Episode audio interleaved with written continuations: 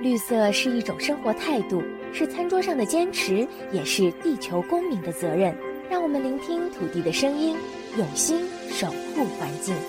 这里是绿色情报员，我是麦小甜。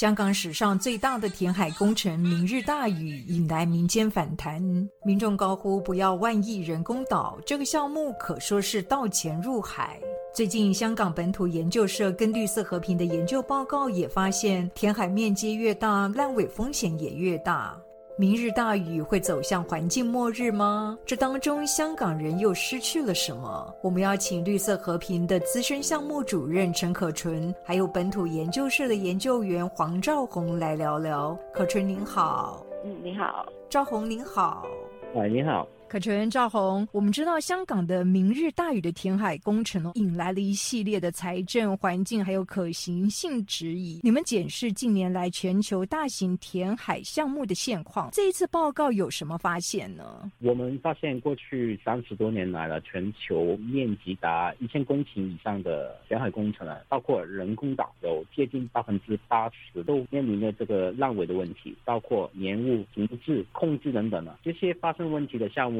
遍布全球啊，显示这幅不是某一个国家或者是地区的问题，而像是这些大型填海计划普遍遇到的问题。我们也发现，无论就是项目是用什么融资的方法，或者是发展模式，也会发生问题。显示也不是用某一种方法就可以克服的问题，而是我们发现填海的面积越大，失败的机会也会越大。那么呢，香港政府很喜欢说一些外国也有一些填海的成功案例啊，过去香港。也有很多的土地是透过填海得来的，但这些例子跟明日大有一个很大的分别，他们的规模比较小，是或者是不是透过单一个填海项目得来？香港过去的填海是一百五十年来累积得来的，而不是一次过填海一千公顷。所以呢，我们这个报告透过研究这些大型填海项目可能会面对的问题，而我们发现呢，失败的远远多于成功的。我们很担心呢，明日大园。也会重蹈覆辙，而失败的可能有超过一兆港币的开支会被浪费掉。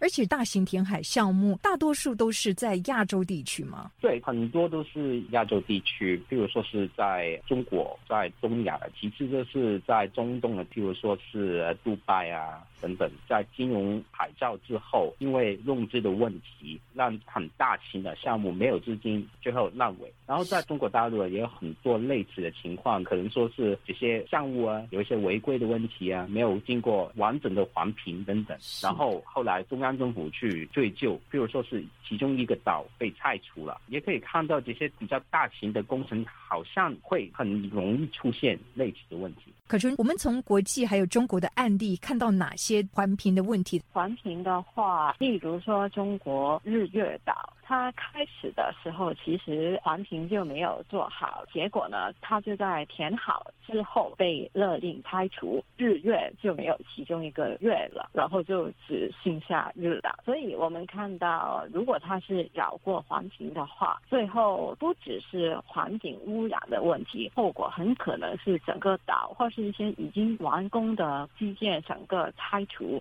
然后这个也是污染了，或是一个成本的问题，所以环评其实带来的问题就是非常之多。是没错，其实在中国的海花岛，你们也发现有同样的问题，是吗？对海花岛问题多了，就不是是环评的问题，但是环评是其中一个出发点，它不止剩下的工程就不可能再继续，就是要停工腰斩，然后它已经起好的一些建筑物同样要拆除，然后现在的现况，它就是一大片荒地，就是填好，但是它是。没有什么任何的用途，但是因为它已经不可能再逆转了，然后环境已经破。破坏了，但是它没有能带来任何实质的经济或是住宅的益处。除了中国的海花岛之外，另外一个是马来西亚的深能城市。最初的时候赶着开工，然后他就做最简单的环评。后来因为新加坡发现它的一些基建会为新加坡的生态、海洋还有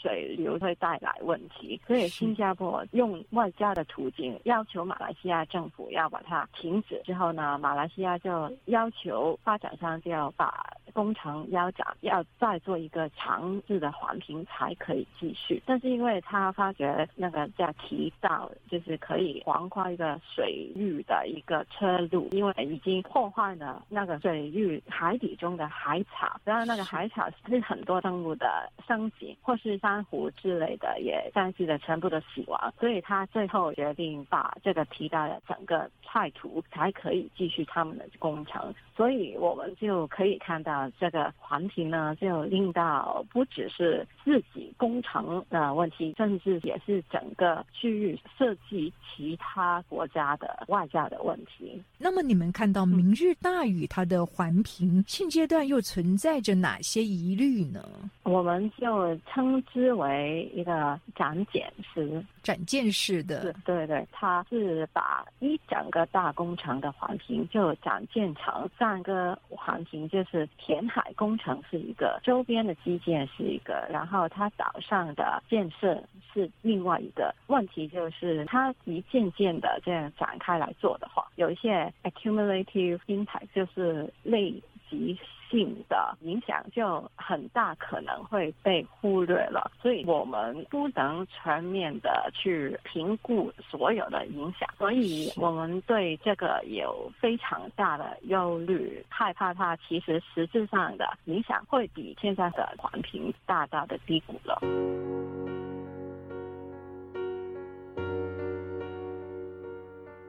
可从这当中，我们也看到官方他曾经有这样的说法：中部水域它的生态敏感度，他们认为是相对比较低的。你认为这样的说法跟真实情况其实是不符合的呢？对，根据现在官方的一些初步生态调查的数据，例如说他们找到百福海雕的鸟巢，这个鸟是列为非常珍贵的动物，但是官方就认为它只是一个鸟巢，不是很重要的觅食。的场所，但是它是在哪里建巢，所以就存在一个实质的影响的落差。还有另外对于海团的也是会也来质疑，因为香港的海团学会也有说过，在那边已经很久没有做调查了。然后官方只是在很短的期间，例如说三个月，在哪里就看了一看，就说啊那里没有很多的香团的出没。但是这个是非常片面，因为他们的。生活其实有季节性的。所以他们这个说法敏感度相对低，是基于一些很粗略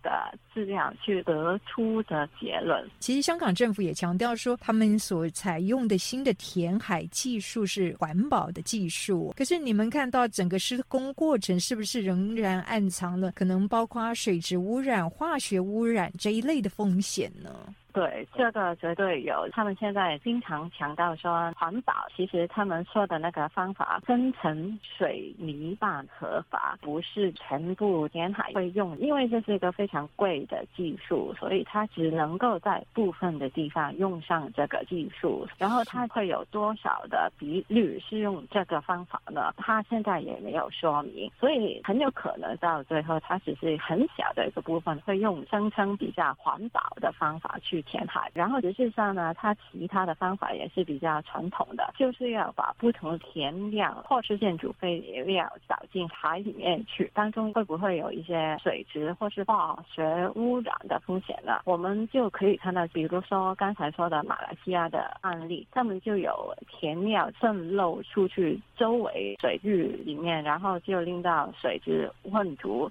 赵红，那么您看到什么问题？填海是不会环保的，填海一定会破坏环境。就是他们说是比较所谓环保方法，好像是搞一点破坏，但是也是一种破坏啊。这些大型填海计划几乎是每一个都有环境问题，在新闻报道啊，然后在学术论文讨论过。所以呢，所谓的填海新的技术是不会解决所有问题的。香港政府在港珠澳大桥的人工岛里面用过这些比较新的方法。然后发生意外，整个岛钓鱼走了，然后政府重新用传统的方法去补救，花了很多很多钱去补救这个错误。所以呢，有一些新的技术，工程界也没有好好的掌握。所以呢，如果说是整个明月大鱼都用这个新的技术，我是很有保留的。第一个原因是技术是不会那么成熟，第二是很贵。可春，在你们的个案研究里面，你们看到什么样的现象？事实上呢，自从港珠澳大桥工程开始以来，还有后来加上机场三跑工程那一带的中华白海团，基本上没有再游回来了。之前大屿山的西北边本来是白海团十分活跃的地区，但是已经采取了环保技术的这两个工程起完之后，他们在这一带已经绝。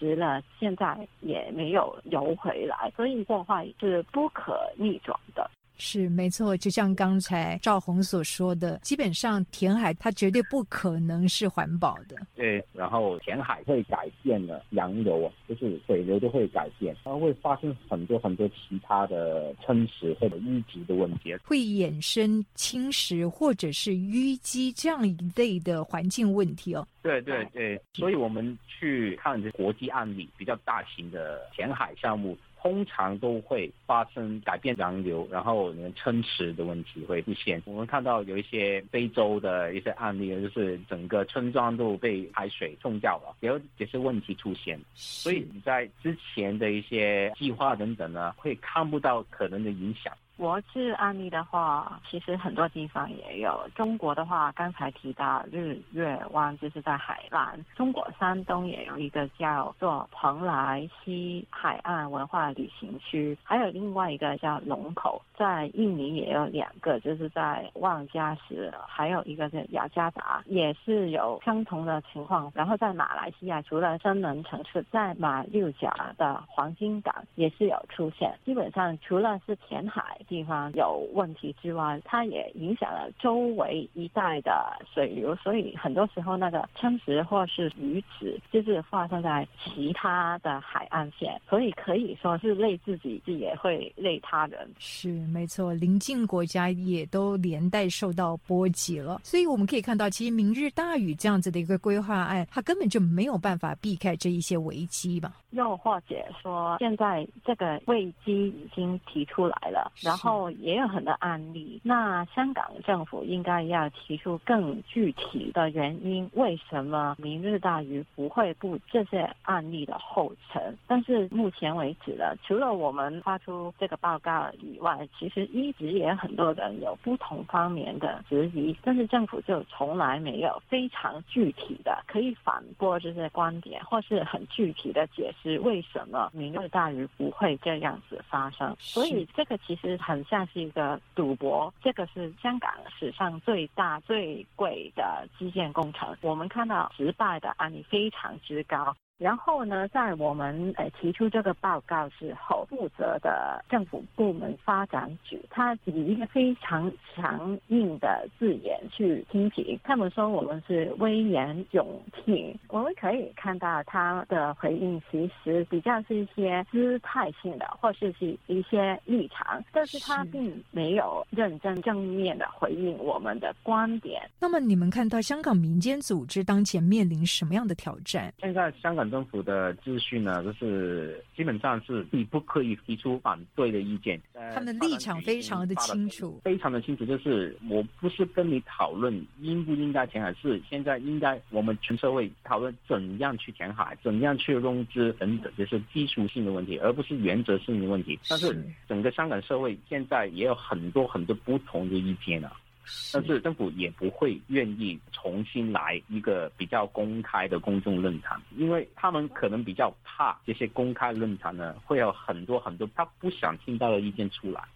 而这些跟以前的一些发展计划是很不同的，因为这一类的很大很大型的发展项目，在过去的时候有一个我们叫三阶段的咨询呢，然后这次在明日大约这咨询是没有完全没有的，然后政府。府部门选择某一些专业团体就闭门的跟他们开会，而这些团体就是跟政府同一阵线，或者是有某一些共同的利益。然后我们做了一个报告，找了很多证据来说大兴填海项目有问题，然后就被这个发展局骂。所以呢，可以看到现在香港政府在对真正的民意基本的态度已经变了。